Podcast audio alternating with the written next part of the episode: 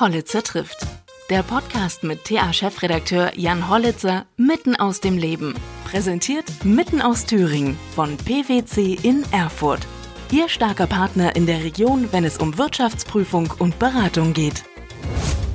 Hallo bei Hollitzer trifft. Ich treffe heute den Infektiologen Matthias Plätz vom Universitätsklinikum in Jena. Er ist Mitglied im Krisenstab in Thüringen. Wir haben uns natürlich wieder telefonisch verabredet, wie es zu diesen Zeiten auch nicht anders möglich ist. Er hat sich Zeit genommen in dieser sehr hektischen Zeit, denn er ist ein äh, gefragter Berater der Landesregierung.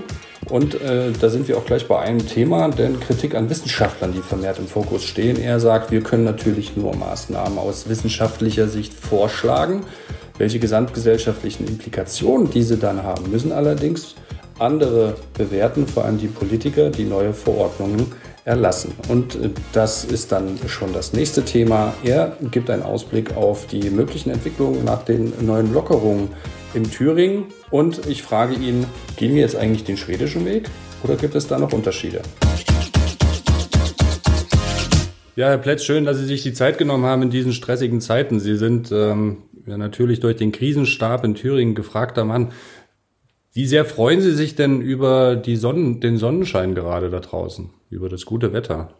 Also ich persönlich bin ja Optimist und wir wissen von vielen Atemwegsviren, dass die im Sommer seltener auftreten. Da gibt es viele Gründe dafür. Zum einen sind die Menschen vom Immunsystem her besser geschützt, man bewegt sich an der frischen Luft und auf der anderen Seite wissen wir auch, dass im Sommer die Viren anfälliger sind, weil sie mögen keine UV-Strahlung, sie mögen kein keine hohe Luftfeuchtigkeit und sie mögen keine hohen Temperaturen. Also sie halten sich einfach nicht so lange außerhalb des Wirtes.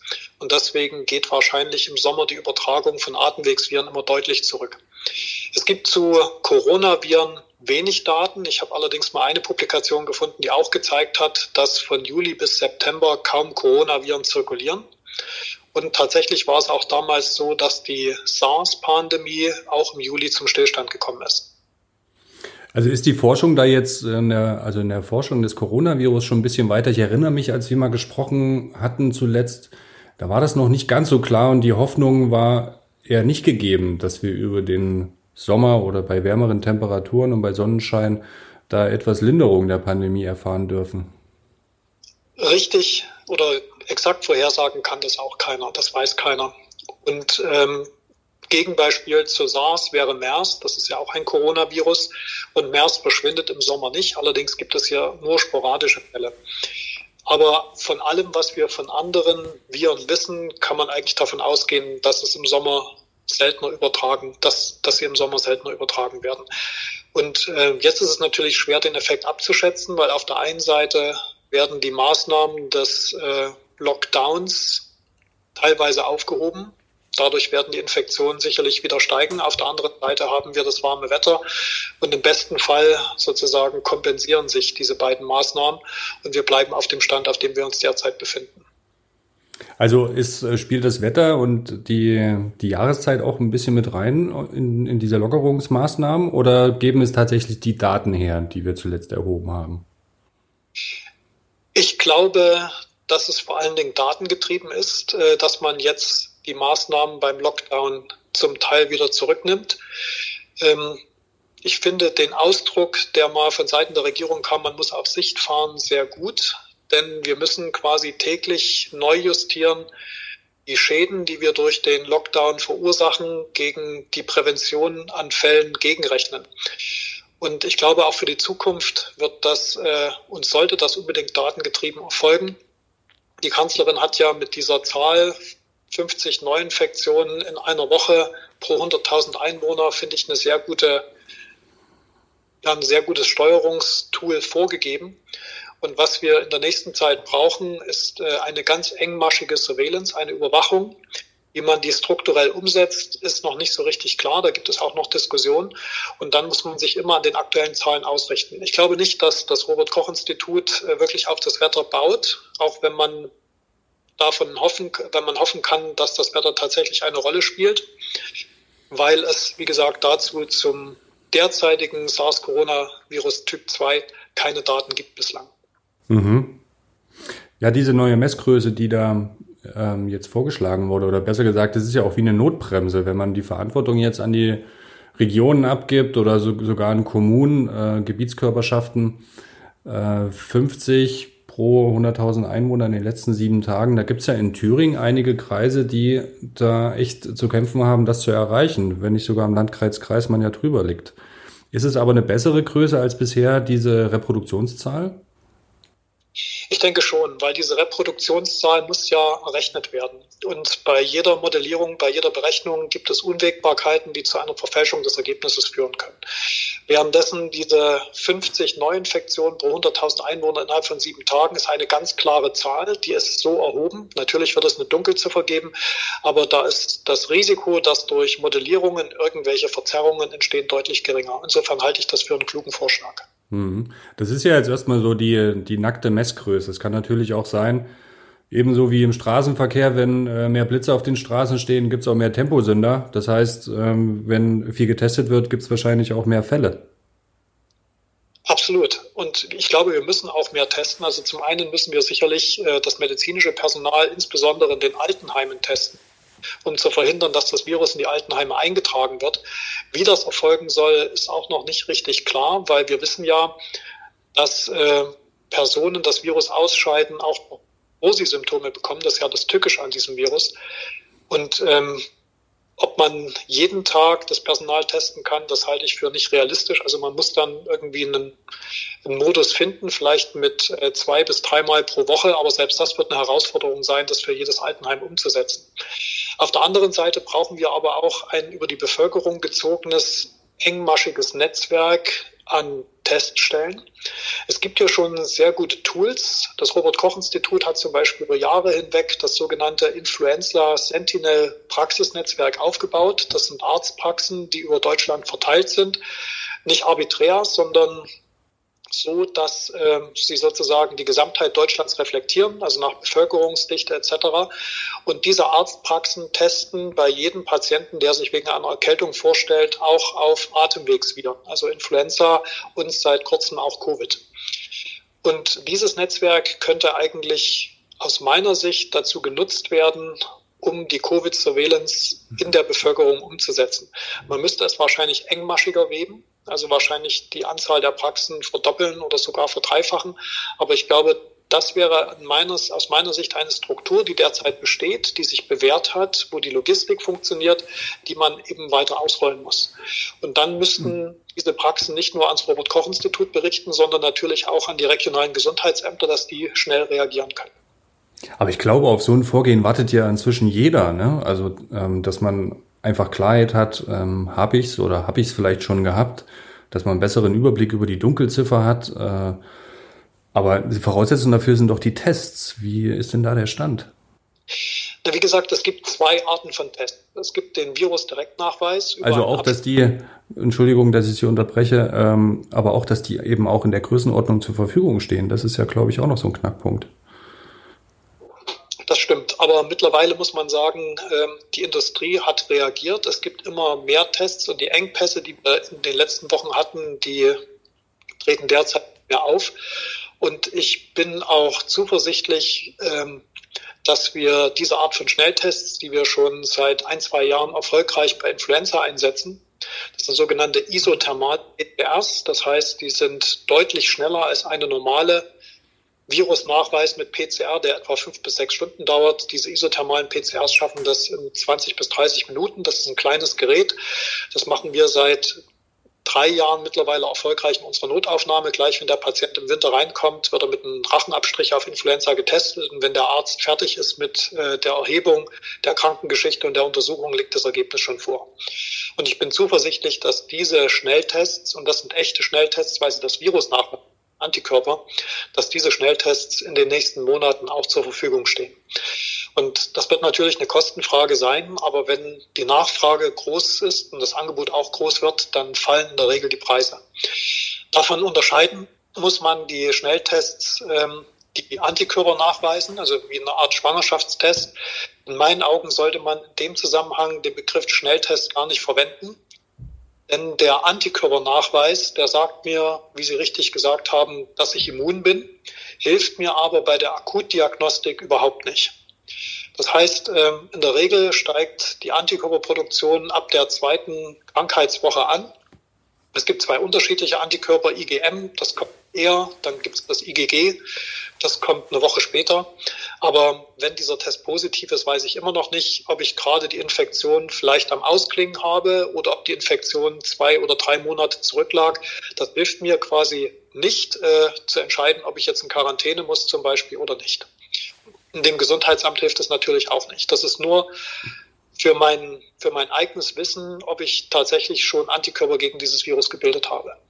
Und dann gibt es bei den Antikörpertests auch noch weitere Unwägbarkeiten. Wir haben momentan verschiedene Anbieter, die ganz unterschiedliche Performance haben dieser Tests. Also manche liefern mehr falsch positive Ergebnisse als andere oder manchmal gibt es auch falsch negative Ergebnisse. Und wir wissen auch noch nicht genau, ob Personen, die in diesen Tests ein positives Ergebnis haben, tatsächlich geschützt sind. Mhm.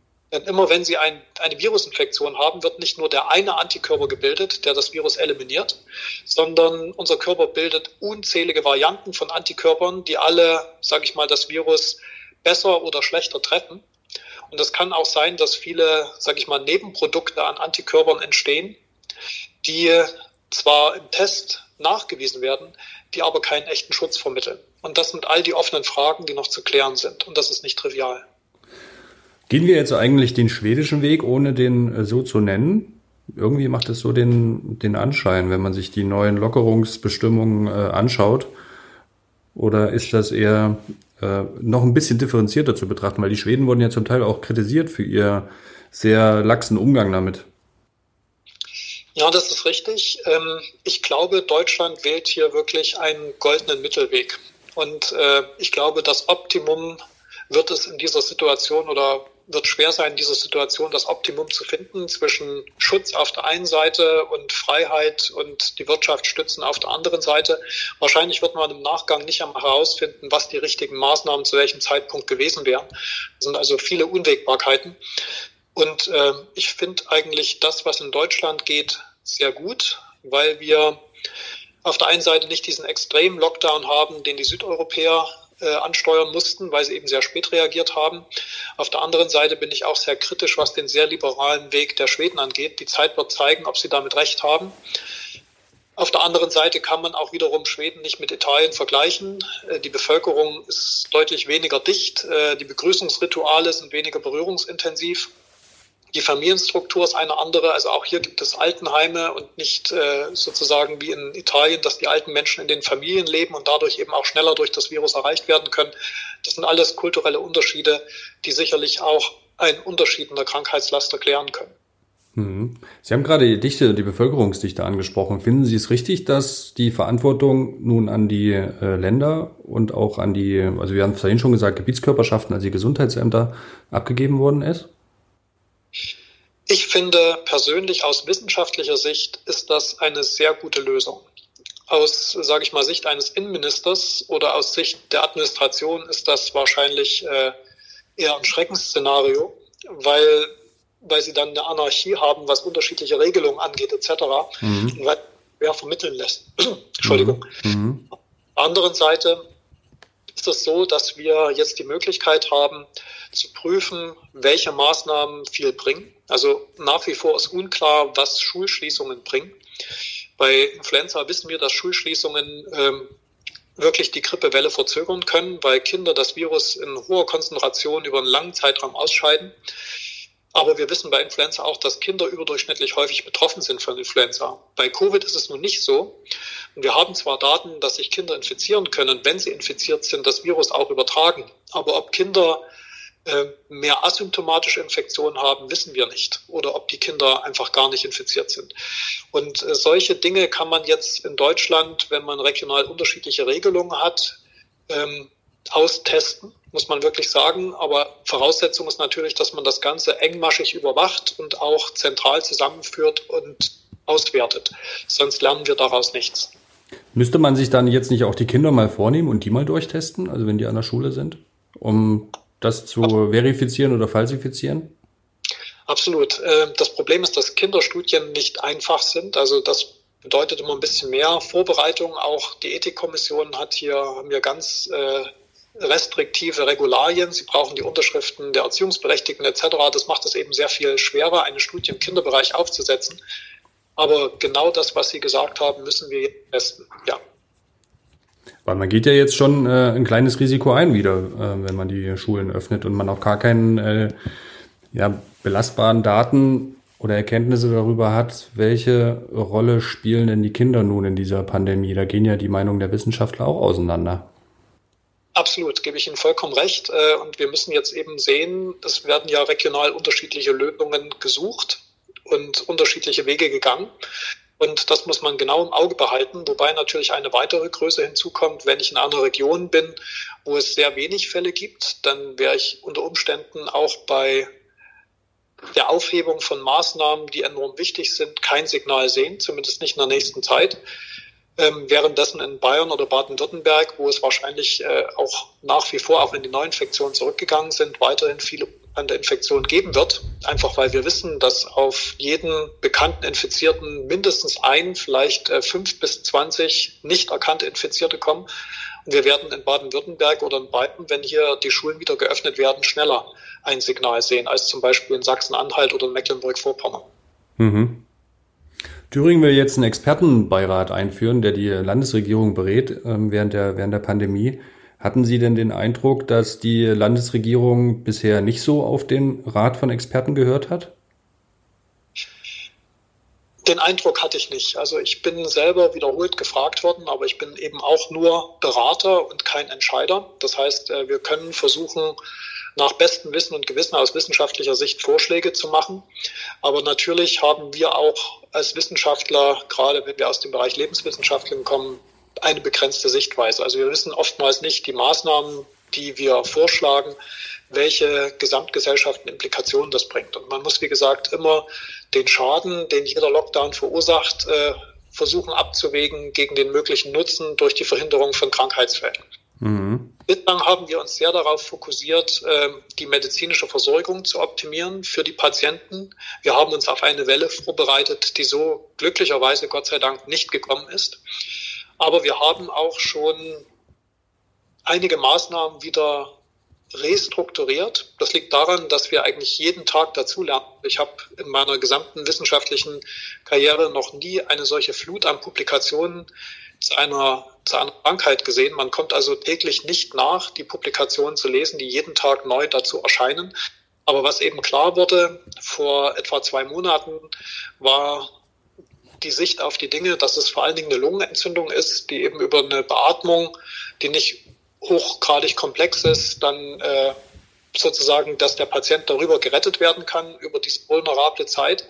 Mittlerweile haben wir gelernt, dass gerade in der europäischen Bevölkerung äh, Gefäßkomplikationen eine Rolle spielen. Also das Virus führt zu einer Entzündung der Innenhaut der Blutgefäße und durch diese Entzündung kommt es dann zu Verstopfungen.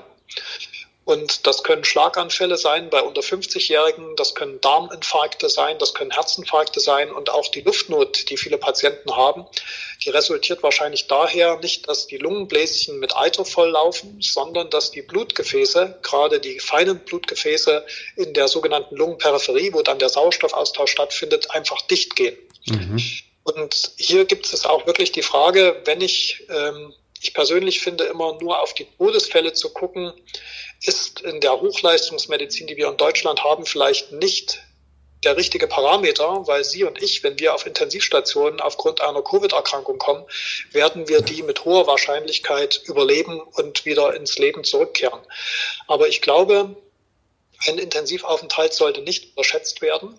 Der geht auch mehrere Wochen, also zwei bis drei Wochen nach dem, was wir jetzt wissen. In der Zeit bauen sich die baut sich die Muskulatur ab und es ist bislang fraglich, ob die Menschen, die beatmet werden müssen, tatsächlich wieder jemals zu ihrer vollen Leistungsfähigkeit zurückfinden kann man sich auch gut erklären, wenn in der Lungenperipherie die Blutgefäße sich verstopften sozusagen, dann stirbt so dieser Teil der Lunge ab und wird dann eben narbig umgebaut. Also es können sogenannte Lungenfibrosen entstehen, weil der Körper reagiert immer gleich. Immer wenn ein Gewebe abstirbt, was er nicht ersetzen kann, dann füllt er quasi diese Lücke mit Fasergewebe auf, wie man es auf der Haut auch gut beobachten kann. Mhm. Und das wird in der Lunge eben auch und das äh, ist wahrscheinlich irreversibel. Mhm. Also deswegen glaube ich, äh, wenn wir auf Zahlen sehen, dann sollten wir nicht nur die Todesfälle sehen, sondern wir sollten auf die Intensivaufenthalte sehen. Und auch dazu gibt es ja schon Werkzeuge. Es gibt ja das Divi-Intensivregister, das öffentlich auch zugänglich ist. Da kann man sich ansehen, wie viele Intensivbetten in Deutschland mit diesen Patienten belegt sind. Hm will die Frage nochmal andersrum stellen. Äh, eben habe ich ja gefragt nach quasi Beratungsresistenz. Ähm, spüren Sie denn viel mehr Einfluss der Wissenschaft auf die Politik? Die Kritik mehrt sich ja, dass wir eher von äh, Wissenschaftlern regiert werden als von Politikern. Schlägt Ihnen da was entgegen? Nein, das glaube ich nicht. Also die, man muss ganz klar sagen, Politiker sind dafür gewählt worden, um Entscheidungen zu treffen und das tun sie auch. Natürlich hören die Politiker auf die Wissenschaftler, das ist auch gut so, finde ich. Es ist auch wichtig, dass diese Gremien wirklich äh, nicht nur, auch wenn ich selbst äh, Mediziner bin, nicht nur mit Medizinern besetzt werden. Da braucht es auch Sozialwissenschaftler, es braucht Volkswissenschaftler, weil man natürlich alles im Blick behalten muss. Also durch diese Quarantänemaßnahmen, durch diesen Lockdown sind ja auch, ist ja auch unheimlich viel Leid generiert worden ähm, seien es die Kinder in, in Familien sozusagen, die sich, äh, habe ich von einigen Kinder- und Jugendärzten gehört, die große Sorge haben, ähm, was die gesunde geistige Entwicklung auch angeht. Mhm. Und ganze die Schule über fehlende Präsenzveranstaltungen, also wenn Schule nur digital abläuft, dann sind natürlich die bildungsfernen Schichten besonders im Nachteil, weil einfach die technischen Möglichkeiten im Haushalt gar nicht vorgehalten werden. All diese Dinge muss man natürlich berücksichtigen. Und das finde ich enorm schwer, ähm, denn es gibt einen Spruch aus der Krankenhaushygiene, der ist no glory in prevention. Es ist immer sehr schwer nachzuweisen, was man verhindert hat. Mhm. Und ich verstehe auch die Diskussion, weil wir bislang noch lange nicht die Krankheitslast der Grippe 2017, 2018 erreicht haben, mit 25.000 Toten etwa. Aber der Punkt ist, äh, wenn wir nichts gemacht hätten und hätten die Kurve extrapoliert mit diesem exponentiellen Anstieg, dann wären wir wahrscheinlich jetzt schon weit über der Krankheitslast der Grippe 2017-18 gewesen. Und äh, aber das sind alles äh, fiktive Zahlen sozusagen und damit kann man immer schwer argumentieren. Also insofern bitte ich einfach jeden um Verständnis. Ähm, keiner wird nicht mal im Nachgang wissen, was die optimale Entscheidung gewesen ist. Und ich glaube, dass unsere Politiker, so wie ich das sehe, die arbeiten wirklich hart. Die, das sind keine leichten Entscheidungen, die da gefällt werden. Da werden viele Leute gehört. Und ich glaube, sie tun das so gut, wie sie es nur können. Mhm. Also wir sprechen jetzt ähm, über Monate, wo eventuell dann die Tests vorliegen, auch, auch gute Tests, auch in einer gewissen Größenordnung, dass man das flächendeckend anwenden könnte. Ähm, das sind natürlich lange Zeiträume, über die wir reden. Manche sprechen von anderthalb Jahren. So lange wird uns das Virus noch beschäftigen. Verstehen Sie da, dass die Menschen ungeduldig werden, weil es eben immer noch keine Antworten gibt? Natürlich verstehe ich das, natürlich verstehe ich das. Ähm, auf der anderen Seite muss man sagen, um schneller zu Antworten zu kommen, müsste man zum Beispiel auch bestimmte Regularien lockern, was klinische Studien angeht. Auf der anderen Seite muss man sich fragen, ob man das möchte. Dann geben, Sie mal, geben Sie mal ein Beispiel. Also ein Beispiel, bleiben wir bei den Kinder, bei den Kinderstudien. Mhm. Wenn ich zum Beispiel in eine Schule gehe und alle Kinder, bei allen Kindern einen Nasenabstrich mache, dann ist das ein Eingriff, äh, eine Studie, die ich logistisch schnell aufsetzen könnte. Ich stelle ein Team zusammen mit fünf Leuten, ich gehe in eine Schule und rede mit dem Direktor und streiche bei allen Kindern äh, sozusagen die Nase ab und äh, mache am Nachmittag, bringe ich das ins Labor und dann habe ich in drei Tagen das Ergebnis. Wenn ich aber eine Studie so vorbereite, wie wir es äh, Lega Artis aufgrund der Gesetzeslage tun müssen, dann schreibe ich ein Studienprotokoll. Dann bringe ich das Studienprotokoll in die Ethikkommission. Die Ethikkommission berät, ob das Ganze ethisch ist. Dann ähm, fordert die Studien, die Ethikkommission bei jeder Studie sozusagen eine Einwilligungserklärung, wenn ich die prospektiv mache, also wenn ich rausgehe und die Proben sammle bzw. die Daten erhebe. Kinder dürfen wiederum nicht für sich selbst unterschreiben, also müssen die Eltern unterschreiben. Und das ist schon eine logistische Herausforderung. Also wenn ich das sozusagen bar jegliche Restriktionen mache, dann kann ich eine Schule in einem Tag abstreichen, am nächsten Tag mache ich das Labor, am dritten Tag habe ich das Ergebnis. Wenn ich die Studie so mache, wie ich sie machen muss, aufgrund der Gesetzeslage, dauert die Vorbereitung, die Durchführung, die Auswertung etc. wahrscheinlich die zehnfache Zeit. Mhm. Und noch, noch sehr niedrig geschätzt. Mhm. Aber man muss sich eben fragen, ob es gut ist, äh, Regularien zu lockern. ähm, denn diese Regularien hatten ja auch ihren Sinn. Also ein Beispiel, die ganzen wissenschaftlichen Publikationen, wenn Sie eine, ein wissenschaftliches Projekt beendet haben und Sie schreiben das zusammen, schicken Sie es zu einer Zeitschrift. Die Zeitschrift gibt es an internationale Gutachter, die prüfen, ob sie irgendwelche Fehler gemacht haben, die falsche Schlüsse gezogen haben. Dieser ganze Prozess, der zieht sich über Monate hin. Mittlerweile ist es so, wenn Sie die Ergebnisse zusammengetragen haben, können Sie es erstmal online stellen, ohne dass es durch andere Gutachter geprüft wurde. Das hat zu einer Flut an Publikationen geführt, einer Flut an Informationen, aber das führt eben auch zu Fehlinformationen, Dinge, die im Nachgang wieder revidiert werden müssen, weil die Methodik falsch gewählt war und äh, wenn die Leute eben nur noch die Zusammenfassung lesen und sich nicht in die Methodik einarbeiten und man übernimmt die Ergebnisse, kommt man zu vollkommen falschen Schlüssen. Das kann also auch behindern. Mhm. Ja, das ist interessant, dass Sie das ansprechen mit ähm, der Kritik untereinander auch an der Methodik. Das erleben wir in Deutschland ja auch gerade. Besonders im Fokus war da die Heinsberg-Studie, die äh, ja eine gewisse Dunkelziffer jetzt auch schon ähm, errechnet hat, die bei 1,8 Millionen oder sowas lag, ne? Genau, und das ist äh, die Gefahr, was wir als in den letzten Monaten auch als Wissenschaftler gesehen haben, dass äh, die sogenannten Preprints, also wenn das wissenschaftliche Journal diese Arbeit noch nicht für die Publikation akzeptiert hat, aber die Autoren es schon auf bestimmten Servern hochladen, wo es Journalisten auch zugänglich ist, dass diese Preprints einfach ihren Eingang zum Beispiel in die FAZ, sage ich jetzt mal, finden und im Nachgang die Studie zurückgezogen werden muss, weil die Methodik einfach vollkommen falsch ist. Also ein Beispiel waren die Virustypen, die es wurde vor wenigen Wochen diskutiert, ob es einen Virustyp gibt, der enorm aggressiv ist und einen Virustyp, der eher leichte Infektionen macht. Äh, das Paper, das kam aus China, das wurde in der FAZ äh, auch im Detail dargestellt. Und jeder wusste davon. Und äh, ich habe das mal unseren eigenen Bioinformatikern gegeben in unserer Forschungsgruppe, die sich damit sehr gut auskennen. Und die haben gesagt, die Methodik war vollkommen inadäquat und die Schlussfolgerungen nicht, sind nicht gerechtfertigt. Und mittlerweile spricht davon auch keiner mehr.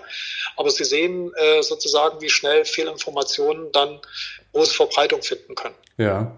Ein Bioinformatiker entschlüsselt den Bauplan von Viren oder was macht er genau? Ein Bioinformatiker ist einer der Wissenschaftler, der sich mit dem Bauplan von Viren befasst. Also man kann den genetischen Code entschlüsseln über sogenanntes Sequenzieren. Mhm. Das ist aber sozusagen erst der eine Teil der Arbeit. Sie müssen dann diese ganzen Ergebnisse, also der genetische Code besteht aus vier Buchstaben. Sie bekommen dann viele Bruchstücke. Diese Bruchstücke müssen zusammengerechnet werden. Und wenn Sie verschiedene Virusisolate haben, zum Beispiel von einem Patienten, der vor zwei Monaten die Infektion hatte, von einem aktuellen Patienten, kann man unter Umständen auch ausrechnen, ob sich das Virus in dieser Zeit verändert hat. Aber da gibt es ganz komplexe mathematische Algorithmen und äh, jeder Algorithmus sozusagen ist so gut oder so genau wie die Idee, die dahinter steht. Und hier kann man eben Fehler machen. Mhm. Was glauben Sie denn, wie lange wir diese ähm, Lockerung jetzt beibehalten können? Rechnen Sie jetzt mit dem mit einem Anstieg der Infektionszahlen nochmal? Also wie ich eingangs gesagt habe, im besten Fall wird uns das warme Wetter dabei helfen, dass der Anstieg der Neuinfektionen niedrig bleibt, zumindest was die Fläche angeht. Also ich persönlich äh, sehe mit großer Sorge das, was jetzt in Thüringen passiert an manchen Orten. Das hatte ich auch im Landeskrisenstab schon vor sechs Wochen gesagt. Ich mache mir weniger Gedanken um die großen Städte wie Jena oder Erfurt, die ja dicht besiedelt sind. Äh, zwar kann sich das Virus da sehr gut ausbreiten, aber es gibt auch eine hohe Dichte an Experten und die Wege sind kurz. Mhm. Ich habe viel mehr Sorge gehabt, äh, sozusagen eher in den ländlichen Gegenden, im Thüringer Wald oder wie wir es jetzt auch im, im Vogtland sehen, wo die Logistik nicht so, so stark ausgebaut ist. Also in Jena zum Beispiel, wir haben das Unilabor, das hat äh, unsere Mikrobiologie hat eigentlich waren es meines Wissens nach vielleicht sogar die ersten in Thüringen, die die Tests auf das Virus eingeführt haben und auch die Testfrequenz dann hochgefahren haben. Und das hat natürlich auch dem Gesundheitsamt in Jena sehr genützt. Und dieses Hand-in-Hand-Arbeiten hat dazu geführt, auch was die Beratung des, des Bürgermeisters anging etc., dass wir hier die Infektion sehr schnell unter Kontrolle bekommen haben. Aber diese, sage ich mal, geballte diese geballten Möglichkeiten, die wir in den großen Städten haben, die fehlen halt im ländlichen Bereich. Jetzt passiert genau das, wovor wir Sorge hatten. Es wird irgendwo im ländlichen Bereich dann in Altenheime eingetragen etc. Und äh, es gibt ein, eine hohe Anzahl an, an schwer Erkrankten, die dann sozusagen erstmal ins örtliche Krankenhaus kommen. Und hier muss man sicherlich genau ein Auge drauf haben und man muss die Kollegen in diesen ländlichen Gegenden auch absolut unterstützen, weil das ist viel schwerer in ländlichen Gegenden einen Ausbruch zu kontrollieren als in der Stadt. Mhm. Ja, ähm, ich habe irgendwie in den letzten Tagen so den Eindruck gehabt, wir haben mehr über ja, wirtschaftliche, industrielle Themen geredet. Ähm, da beziehe ich auch ganz explizit den Fußball mit ein, also die Fußball-Bundesliga. Ähm, darüber diskutiert als gesellschaftsrelevanten Bereich, als über, wir hatten es vorhin schon, aber das große Thema für mich ist irgendwie auch Kinder. Also Schule, Kita, da hängt so viel dran. Äh, nicht nur für die Kinder, die, Sie sagen auch, da in unterschiedlichster Form davon betroffen sind, äh, nicht mehr richtig gefördert werden können wegen unterschiedlicher Ausstattung zu Hause und so weiter. Aber auch viele berufstätige Eltern, die da dranhängen. Äh, ich finde, da gibt es noch kein tragfähiges Konzept. Woran liegt das denn? Sie sind ja im Krisenstab. Also es gibt, wie gesagt, noch kein tragfähiges Konzept, weil die Daten schlichtweg fehlen. Und selbst wenn wir mehr Daten haben, wie was Herr Drosten jetzt äh, publiziert hat, dass Kinder das Virus ausscheiden, hilft das uns bei Entscheidungsfindung auch nicht weiter. Mhm. Also ich glaube, man kann nur Lockerungen wagen, muss die engmaschig überwachen und muss die Bevölkerung darauf vorbereiten, dass man diese Lockerungen gegebenenfalls zurücknimmt. Und am Ende des Tages hat es auch mit äh, der Risikoperzeption zu tun. Also wir wissen zwar, dass die Älteren vorrangig die Älteren an dieser Erkrankung sterben, aber es gibt, wie wir es auch von Influenza kennen, immer wieder Jüngere, die aus völliger Gesundheit heraus getroffen sind. Meistens sind es Männer. Das hängt auch damit zusammen, dass äh, das Virus eben vorrangig eine Entzündung, wie wir es gelernt haben, der Blutgefäße verursacht. Und Männer haben auch ein höheres Herzinfarktrisiko zum Beispiel als Frauen. Das scheint hier mit, mit reinzuspielen oder ähnliche Pathomechanismen scheinen das zu sein. Und äh, wenn man selber, sage ich mal, Gleichaltrige kennt, die auf der Intensivstation liegen, dann ist das Risiko ein oder das wahrgenommene Risiko ein anderes, als wenn man diese Dinge nur vom Hörensagen kennt. Mhm. Und ich mhm. glaube, das, das ist ganz entscheidend, was die Risikoperzeption angeht. Mhm. Äh, man bereit ist, dann eben mehr Lockdown zu ertragen oder ob man sagt, äh, das ist von mir alles ganz weit weg und ich spüre nur die Schäden des Lockdowns. Ähm, es hat also viel mit, mit Erfahrung und mit Kommunikation zu tun. Mhm. Aber Sie haben vollkommen recht, für Schulen und Kindergärten gibt es momentan kein tragfähiges Konzept. Und ich muss ganz ehrlich sagen, ähm, ich könnte Ihnen auch kein optimales Konzept dazu nennen. Also man muss, was man sicherlich irgendwie bewerkstelligen kann, ist, dass man sagt, äh, man misst äh, täglich die Temperatur bei den Kindern im Kindergarten, schickt Kinder konsequent nach Hause, wenn die Temperatur erhöht ist.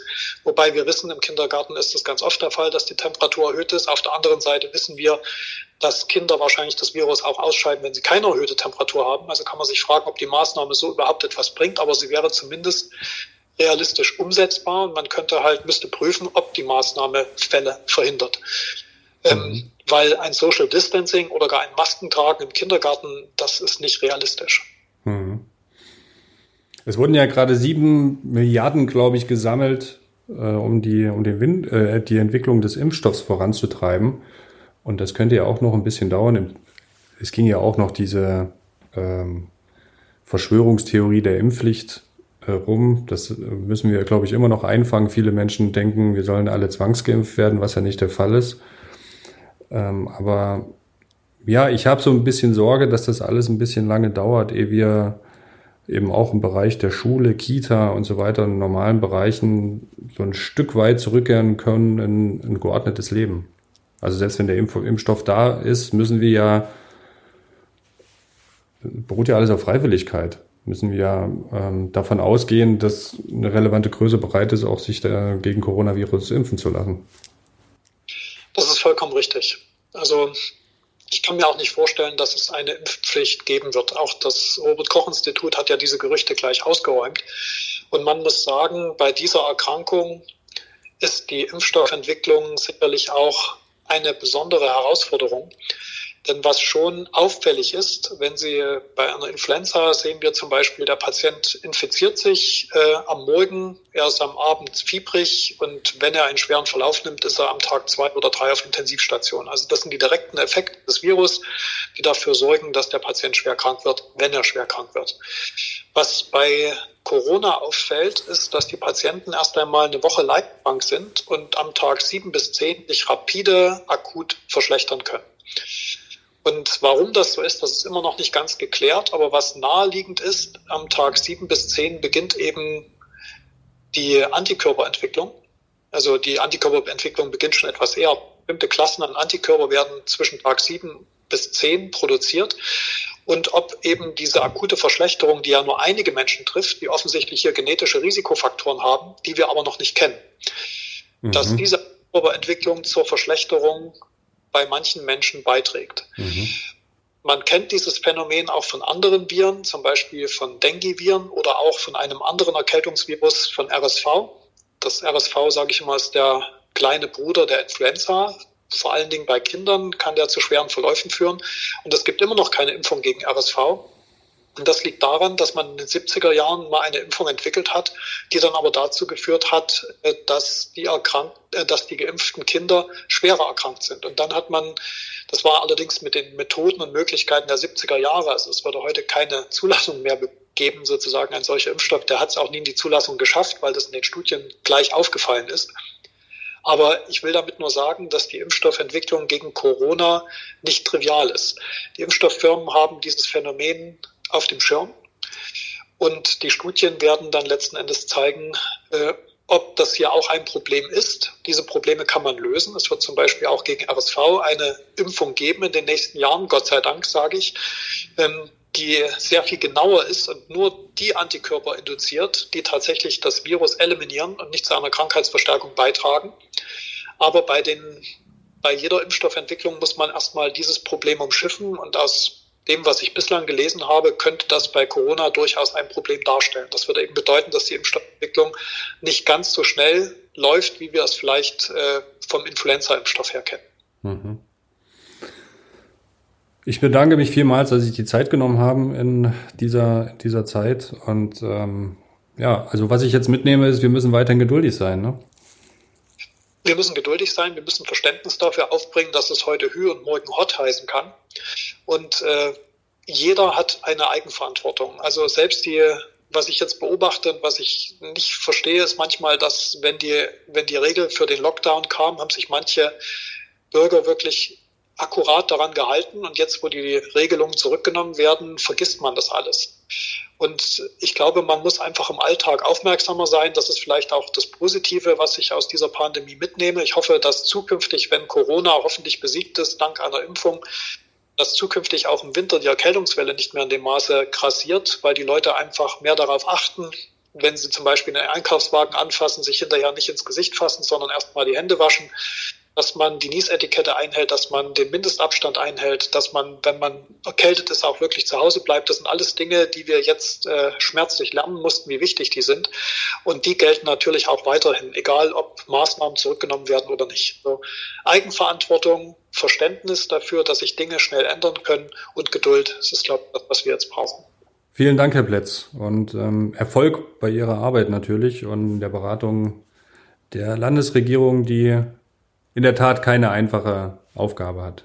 Das muss man wirklich sagen. Bei aller, aller Politikerschelte manchmal ähm, diese Entscheidung zu treffen, das ist wirklich nicht einfach. Absolut, absolut korrekt. Vielen Dank und äh, vielleicht hören wir uns in ein paar Wochen wieder und können dann über positive Entwicklungen sprechen. Das würde mich freuen. Vielen Dank. Danke, schönen Tag.